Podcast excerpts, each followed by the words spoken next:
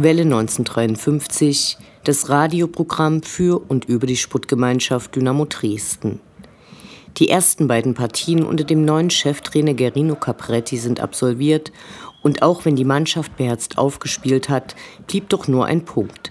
Dynamo steht auf dem Relegationsplatz und damit mit dem Rücken zur Wand. Uns hat die Spielweise leichten Optimismus für den weiteren Saisonverlauf gegeben. Für viele wichtigstes Thema ist der Krieg in der Ukraine. Nach wie vor werden Spenden gesammelt und auch Konvois fahren immer wieder, um diese Spenden abzugeben und Geflüchtete von den Grenzen abzuholen. Mittlerweile gibt es zunehmend auch Angebote, um Leute aus der Ukraine hier zu integrieren. So bietet zum Beispiel der VfB Hellerau-Klotsche ab sofort ein wöchentliches Training für Kinder und Jugendliche an. Ansonsten gab es mal wieder viele Schlagzeilen rund um den DFB. Erneut stand eine Hausdurchsuchung an und bei der kürzlich erfolgten DFB-Vorstandswahl unterlag Dr. Rainer Koch sehr deutlich der Gegenkandidatin Prof. Dr. Silke Sinning. Dass damit alles gut wird, ist natürlich zweifelhaft, aber diese Niederlage für Herrn Koch freut uns doch. Am 2. April wird mit zwei Jahren Corona-bedingter Verzögerung die Wanderausstellung Fantastic Females gezeigt. Hierzu haben wir Sonja vom Fanprojekt Dresden einige Fragen gestellt. Ihr hört die 150. Ausgabe von Welle 1953. Mein Name ist Anne Vidal, sportfrei.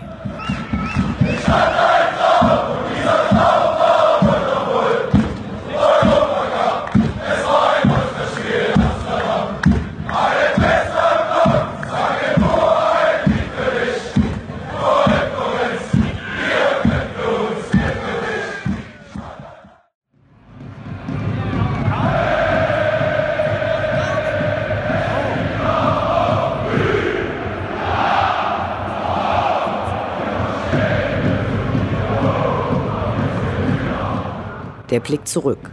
Was ist passiert? Was war großartig? Was hätte nicht geschehen dürfen? Infos zu den absolvierten Liga- und Pokalspielen.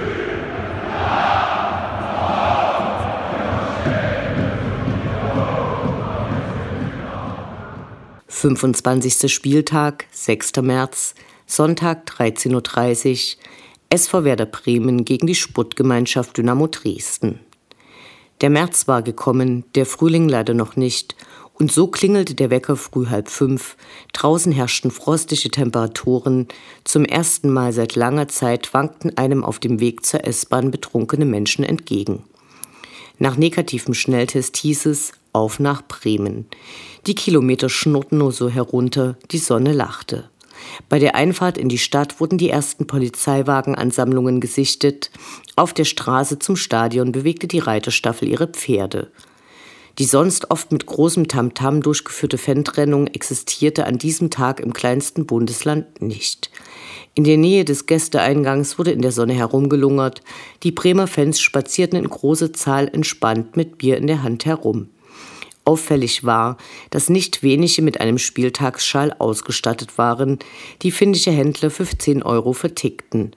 Mit beiden Namen des Vereins und dem Datum, aber ohne Logo. Logo, denn das Dynamo-Wappen darf nur für unkommerzielle Zwecke kostenfrei verwendet werden. Im Stadion hatte man, anders als zum Beispiel in Freiburg, wo im alten Stadion die Gästefans so platziert waren, dass sie quasi abseits des Feldrandes stehen mussten, für die Gäste einen schönen Oberrang hinter dem Tor reserviert und so begann die Partie mit schöner Sicht. Auffällig war, dass, natürlich bedingt durch die Abwesenheit der organisierten Fanszene, sprich Ultras, einige Fans das Heft des Handelns in die Hand nahmen und sich, einige gar nicht mal so schlecht, als Capo versuchten. Die Partie begann rasant und, das hatte es so lange nicht gegeben, Dynamo gelang das frühe Führungstor. Deshalb sind wir im Stadion und verpassen die Feinheiten und im Zweifel die Hälfte des Spiels. Unmittelbare, durchdrehende, überschäumende Freude mit den Freunden. Zehn Minuten pures Glück, das sich mit Schreien und jubilierenden Gesängen Bahn brach. Das hielt natürlich nicht an. Wir geben hiermit das Mikro für die Betrachtung des Geschehens auf dem Rasen weiter an Clemi. Bitteschön. Neue Besen kehren gut, heißt es im Volksmund. Im Fußball stimmt das mal mehr und mal weniger. Nachdem die SGD im letzten Jahr jedoch dahingehend ein glückliches Händchen hatte, reiste man mit Gerino Capretti als neuem Feger an der Seitenlinie nach Bremen. Zumindest auf dem Papier und in seiner Antrittsrede verspricht der neue Trainer, auch mal die feinen Borsten auszupacken. Die Mannschaft soll spielerische Lösungen finden und mit dem Ball des Gegners Strafräume polieren. Neuerungen in der Startelf gab es ebenso. Der gerade erst frisch von seinem Kreuzbandriss genesene Tim Knipping kehrte zurück und der von Alexander Schmidt zuletzt nur als Aushilfsstürmer eingesetzte Sebastian May durfte im defensiven Mittelfeld ran und dort quasi den Staubsauger vor der Abwehr geben. Auch die Positionen auf dem Spielfeld waren etwas anders verteilt als noch zuletzt und ließen den Schluss zu, dass Dynamo unter dem neuen Übungsleiter zukünftig mehr Kontrolle im Mittelfeld erzeugen möchte. Der SV Werder schien von den Umstellungen sichtlich überrascht und lief mit Anpfiff direkt in den ersten gut gespielten Angriff der Schwarz-Gelben, welcher zunächst zur Ecke geklärt wurde. Nachdem der erste Eckstoß noch stark pariert werden konnte, gab es nach dem zweiten bereits Anlass zum Torjubel. Tim Knipping verlängerte auf den zweiten Pfosten, wo Ransford Jeboa Königsdörfer den Ball mit seinem Knie unter die Latte drückte. Verrückt. Da funktioniert seit Tim Knippings Verletzung kein einziger Standard mehr und prompt ist er wieder da, landet der zweite direkt im Tor. Manchmal braucht es gar keine neuen Besen, da reichen schon die alten, nur frisch aufbereitet und general überholt. Insgesamt eine klasse erste Halbzeit. Viele Tormöglichkeiten, tolle Kombinationen. Doch zwischen all der Euphorie auch das ein oder andere graue Haar ob der vielen ausgelassenen Möglichkeiten. Leider nicht zu Unrecht, denn Bremen zeigte, warum sie aktuell auf Platz 1 stehen. Nachdem der erste Sturmlauf unserer Mannschaft verebbte, gewannen die Gastgeber an Sicherheit und erzielten nicht nur den Ausgleich, sondern gingen vor der Pause auch noch in Führung. Durch den Rückschlag kam die Unsicherheit der Vorwochen zurück und im Spiel nach vorn wirkte Dynamo fortan nicht mehr so mutig. Dennoch gab es auch in Hälfte 2 die Möglichkeit zum Ausgleich. Ransford Jeboa Königsdörfer vielleicht mit der größten, als er super freigespielt wurde und allein auf den leider sehr guten Bremer Torwart zulief. Zudem gab es zum Ende der Partie eine Szene, in der Brandon Borello im 16er kurz vor der Torauslinie von seinem Gegenspieler weggecheckt wurde und zu Fall kam. Weder Schiedsrichter noch VAR machten jedoch Anstalten, in irgendeiner Form zu intervenieren. Dann war es vorbei. Wieder eine Niederlage, wieder keine Punkte. An uns lag es nicht. Gewonnen hat Bremen auch in der unbeliebten Kategorie Schlimmstes Stadionessen. Die Karte sah gut aus und versprach Leckereien. Was es letztendlich gab, war die fehlerfreie Umsetzung des beliebten Memes bei Wisch bestellt oder ältere Frau bessert Jesus-Bild mit zweifelhaftem Ergebnis aus. Aua. 26. Spieltag, 12. März, Sonnabend 13.30 Uhr, Sputtgemeinschaft Dynamo Dresden gegen den FC St. Pauli. Mal wieder hatte die aktive Fanszene ihre offizielle Rückkehr in den K-Block angekündigt. Am späten Vormittag dann Fotos mit der Ankündigung des Blocksturms Punkt 13 Uhr. Hach, alle waren aufgeregt.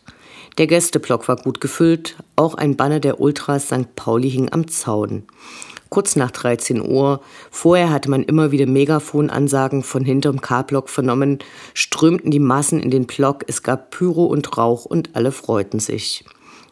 Zum Spiel und dem Geschehen auf dem Platz wurde schon viel geschrieben. Kurz zusammengefasst kann man sagen, erste Halbzeit hui, zweite Halbzeit naja und mehr Glück als Verstand hatte die Mannschaft einen zunächst überzeugenden Auftritt hingelegt und waren einige Nachlässigkeiten nicht sofort bestraft worden, glänzte St. Paulis Mannschaft mit vier Aluminiumtreffern.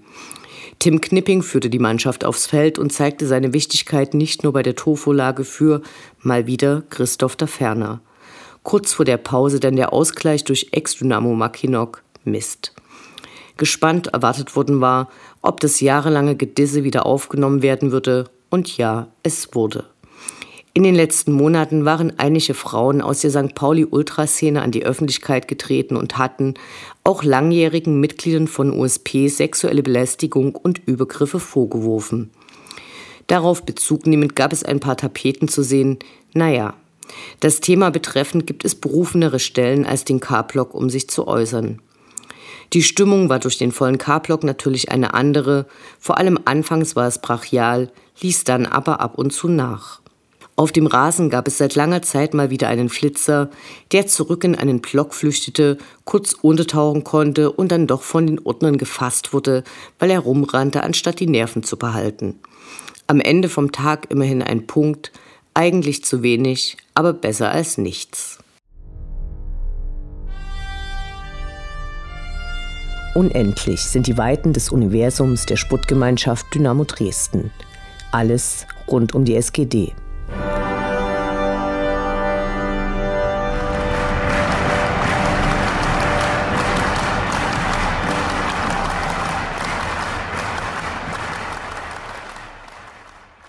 Vor einigen Tagen hat Dynamo erneut den SGD-Preis, der jährlich rund um den Vereinsgeburtstag verliehen wird und mit 5000 Euro dotiert ist, ausgeschrieben.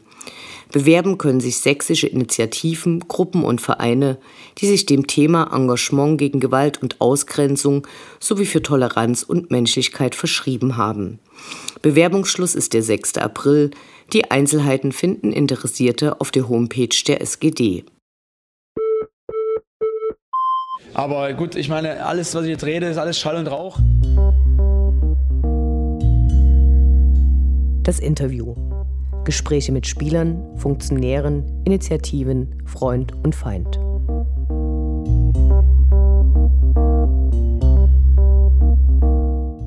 Ich spreche heute mit Sonja vom Fanprojekt Dresden zur Ausstellung Fantastic Females, die am 2. April eröffnet wird. Schön, dass du dir die Zeit nimmst. Hallo. Hallo. Worum geht es bei der Ausstellung und warum zeigt das Fanprojekt Dresden die? Die Fantastic Females Ausstellung beschäftigt sich mit Biografien weiblicher Fans aus ganz Europa und bietet sozusagen für die Frauen in Interviewform eine Plattform, dass sie ihr Engagement zeigen können, was sie halt äh, im Männerfußball an den Tag legen. Und dieses Projekt ist äh, in ganz Deutschland und sogar über Deutschland hinaus unterwegs und ja, wir wollten es halt gern nach Dresden holen, auch durch Leute aus unserer Ehrenamtsgruppe, die sich dafür engagiert haben, das mit uns gemeinsam zu organisieren. Eigentlich sollte die Ausstellung schon vor zwei Jahren laufen, dann kam leider Corona und ursprünglich sollte es bei der Ausstellungseröffnung die Premiere eines Films über weibliche Fußballfans bei Dynamo geben. Das kam dann ein Jahr später, am 8. März 2021. Was war da die Idee dahinter? Ja, also den Film, die Idee zum Film kam eigentlich dadurch, dass äh, in der Fantastic Females Ausstellung viele weibliche Fußballfans auch aus Deutschland gezeigt werden, aber keine weiblicher Fan von Dynamo gezeigt wird. Und auch sonst sind die weiblichen Fans von Dynamo Dresden sehr unterrepräsentiert, zumindest in der Öffentlichkeit. Bei Dokumentation sieht man eigentlich immer nur männliche Fans, die äh, halt auch Statements abgeben. Und wir wollten die Frauen in Dresden einfach mal sichtbar machen, die zum Fußball gehen, ihnen ein Gesicht geben und ja, aktive weibliche Fans und engagierte Frauen im Verein zeigen. Du hast selbst im Film Rede und Antwort gestanden. Wie kam es dazu? Ja, ich habe 2019, 20 ein FSJ im Fanprojekt gemacht und sollte mir dafür ein besonderes Projekt überlegen, was ich durchführen möchte. Und da habe ich gehört, dass die Ehrenamtsgruppe halt die Fantastic Females Ausstellung nach Dresden holen möchte. Und da ich selber äh, ein weiblicher Fußballfan bin und auch schon damit konfrontiert wurde, da negative Erfahrungen zu machen, äh, war das einfach ein Thema, was mich angesprochen hat, was mir selbst am Herzen liegt und äh, wollte mich dann dort mit einbringen, war mit bei der Organisation dabei, war bei der Filmerstellung mit dabei. Und dann gab es irgendwie den Fall, dass eine Frau leider kurzfristig doch abgesagt hat und es war sozusagen noch ein Platz frei und dann wurde ich halt einfach gefragt, hey Sonja, du bist doch auch noch ein junger Fan, wir haben jetzt auch ältere Frauen dabei, möchtest du als junge Frau auch noch was dazu sagen? Und das hat mich dann natürlich gefreut und dann habe ich mich auch auf den Interviewstuhl gesetzt. Hat es Einfluss auf dein Fanleben gehabt, die ähm, Teilnahme an dieser Dokumentation? Auf jeden Fall. Also ich bin jetzt nicht über Nacht berühmt geworden, aber es hat auf jeden Fall einen Einfluss nicht nur auf mein Fanleben, sondern auch mein äh, sonstiges Leben gehabt. Insoweit, nachdem der Film veröffentlicht wurde, wurde ich natürlich äh, oft darauf angesprochen, von der Fanszene, von Leuten aus dem Verein, so ein bisschen also ich habe viel Lob bekommen für die Aussagen, die ich getätigt habe, aber natürlich wurde auch hinterfragt, also wurden meine Aussagen, die im Film gesagt wurden, auch hinterfragt, habe mit Fans diskutiert. Ich glaube, es gab auch negatives Gerede, aber das äh, ist eigentlich hinter dem Rücken passiert. Das wurde jetzt nicht direkt an mich herangetragen. Aber auch so äh, merke ich jetzt ab und zu immer mal wieder, dass ich von Personen darauf angesprochen werde, die eigentlich gar nicht so aus dem direkten Fußballfan-Umfeld kommen. Also ich hatte ein Bewerbungsgespräch, da fing dann mein Gegenüber auf einmal an, ja Mensch, Sie kenne ich doch, äh, haben Sie nicht in der Doku mitgemacht? Oder auch, äh, ich mache Ferienlagerbetreuerin im Sommer, auch Kinder haben mich schon darauf angesprochen. Das ist ganz witzig, wo das einem immer mal wieder begegnet. Und auch von anderen Fanszenen aus Deutschland wurde ich natürlich auch schon darauf angesprochen und gesagt, cool, danke, dass du so mutig bist und was sagst. Wie empfindest du die Bedeutung weiblicher Fans bei uns im Verein und in der Fanszene? Ja, wie gesagt, in der Öffentlichkeit kommen sie eher weniger zu Wort, aber ich denke, hinter den Kulissen passiert viel. Es gibt viele engagierte Frauen, die leider manchmal ein bisschen zu kurz kommen bei irgendwelchen Danksagungen oder was auch immer. Aber ich denke, es ist sehr wichtig, dass auch Frauen sich in Fanszenen mit einbringen, weil jeder Mensch, der mehr dabei ist, äh, bringt natürlich neue Ideen mit, vielleicht auch nochmal andere Ideen, als es von Männern gibt. Und ja, es ist wichtig, weil Frauen auch das gleiche Engagement mitbringen können und die gleiche Begeisterung. Gibt es Entwicklungen, die du zurzeit bemerkenswert findest? Bei der Frage äh, war ich mir nicht ganz so sicher, ist mir jetzt kein konkretes Beispiel eingefallen.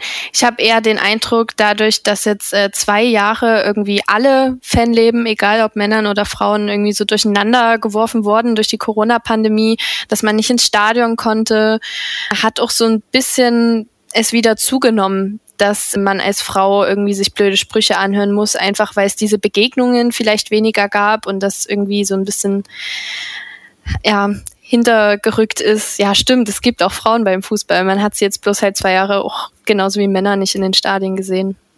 Was erwartest du künftig von den Männern bei der SGD? Ah, das ist eine schwierige Frage. Ich bin auf jeden Fall sehr dankbar, zum Beispiel dem Verein, dass es noch keine äh, pinken Fanschals oder so gibt. Das soll es bitte auch in Zukunft nicht geben.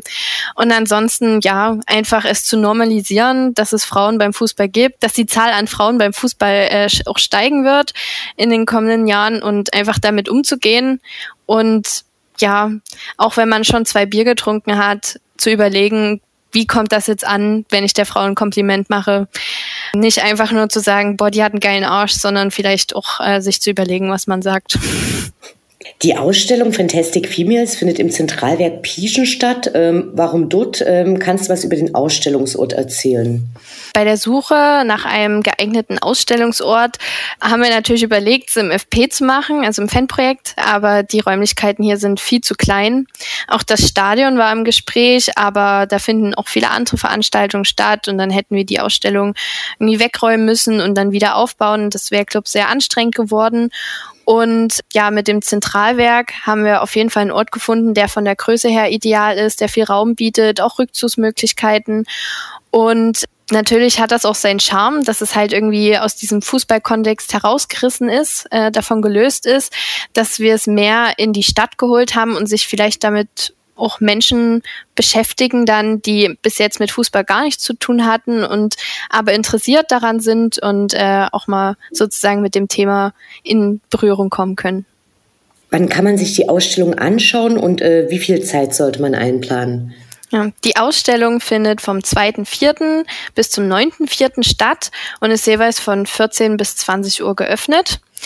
Ja, wichtig Dafür ist eigentlich zu wissen, wie das abläuft, denn die Ausstellung beinhaltet, wie gesagt, Interviews, die mit sogenannten Roll-Ups vorgestellt werden. Die Roll-Ups enthalten einen QR-Code, den man mit dem Telefon einscannen kann und dann kann man sich die Interviews anschauen. Dafür werden natürlich sozusagen ein Handy mit einer QR-Code-App benötigt, aber die meisten Handys haben ja heutzutage auch das schon mit drauf installiert. Und äh, Kopfhörer wären natürlich auch nicht schlecht, weil man sich da einfach in Ruhe alleine für sich die Interviews anhören kann. Internet äh, ist auf jeden Fall vorhanden und selbst wenn jemand jetzt kein Telefon hat oder Kopfhörer, äh, können wir das auch begrenzt dann ausleihen. Es soll ein Rahmenprogramm geben. Was ist da geplant? Ja, für das Rahmenprogramm steht auf jeden Fall schon eine Eröffnungsveranstaltung am 2.4. fest, bei der es äh, Podiumsgespräche geben wird, unter anderem mit Vertretern des Vereins, Vertretern aus der Produktionsgruppe des Dynamo-Films und natürlich werden Leute aus dem Fanprojekt anwesend sein, um Fragen zu beantworten. Ansonsten haben wir noch äh, Workshops geplant mit Schulklassen zu dem Thema, die wir dann durch die Ausstellung führen. Außerdem auch mit Jugendmannschaften. Es wird dann auch äh, noch einen Graffiti-Workshop geben. Ja, ansonsten äh, veröffentlichen wir auf der Fanprojekt Homepage beziehungsweise in den sozialen Netzwerken auf jeden Fall auch, wenn es Veranstaltungen gibt, würde ich einfach dazu raten, dort dann nachzugucken, wenn man sich dafür interessiert. Vielen Dank, Sonja, und viel Erfolg. Dankeschön. Ausrufezeichen! Ausrufezeichen!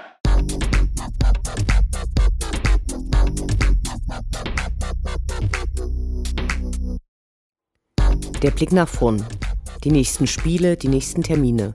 Hoffnung und Zuversicht. Niederlage oder Ufter.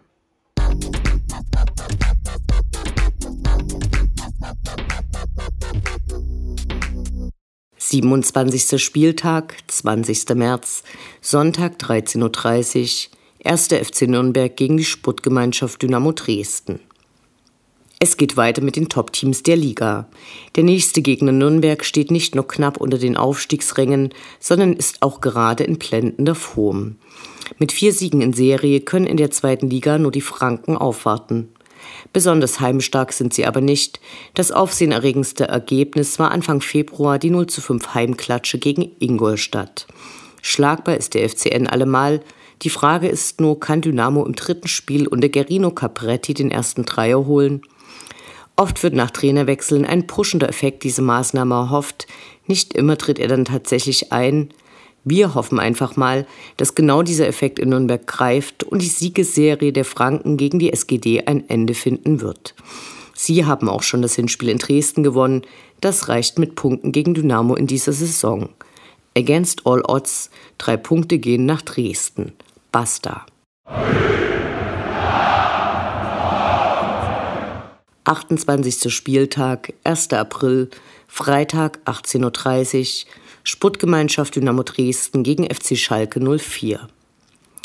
Am 1. April kommt mit Schalke gefühlt die erste Liga zu Besuch nach Dresden.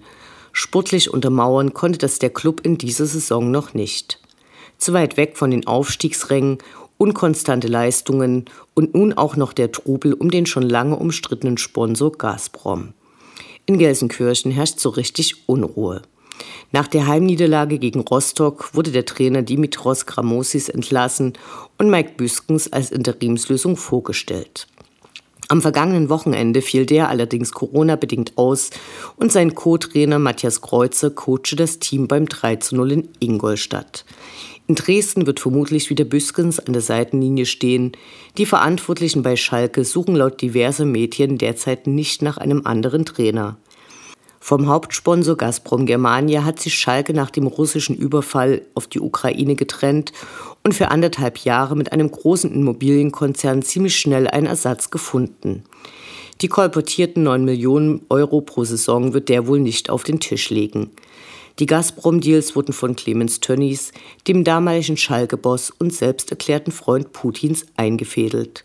Mittlerweile hat er sich von Putin distanziert und in weiser Voraussicht seine russische Tochterfirma für 290 Millionen Dollar veräußert.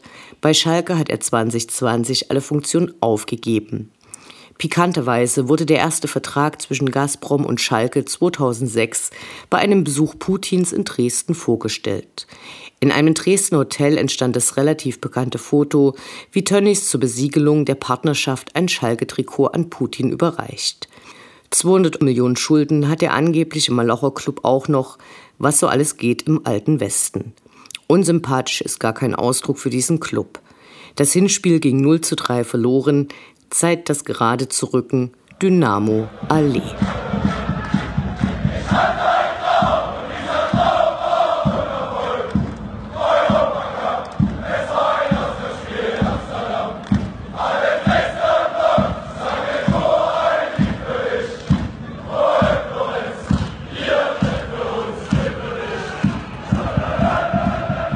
Das war Welle 1953, das Programm für und über die Sportgemeinschaft Dynamo Dresden.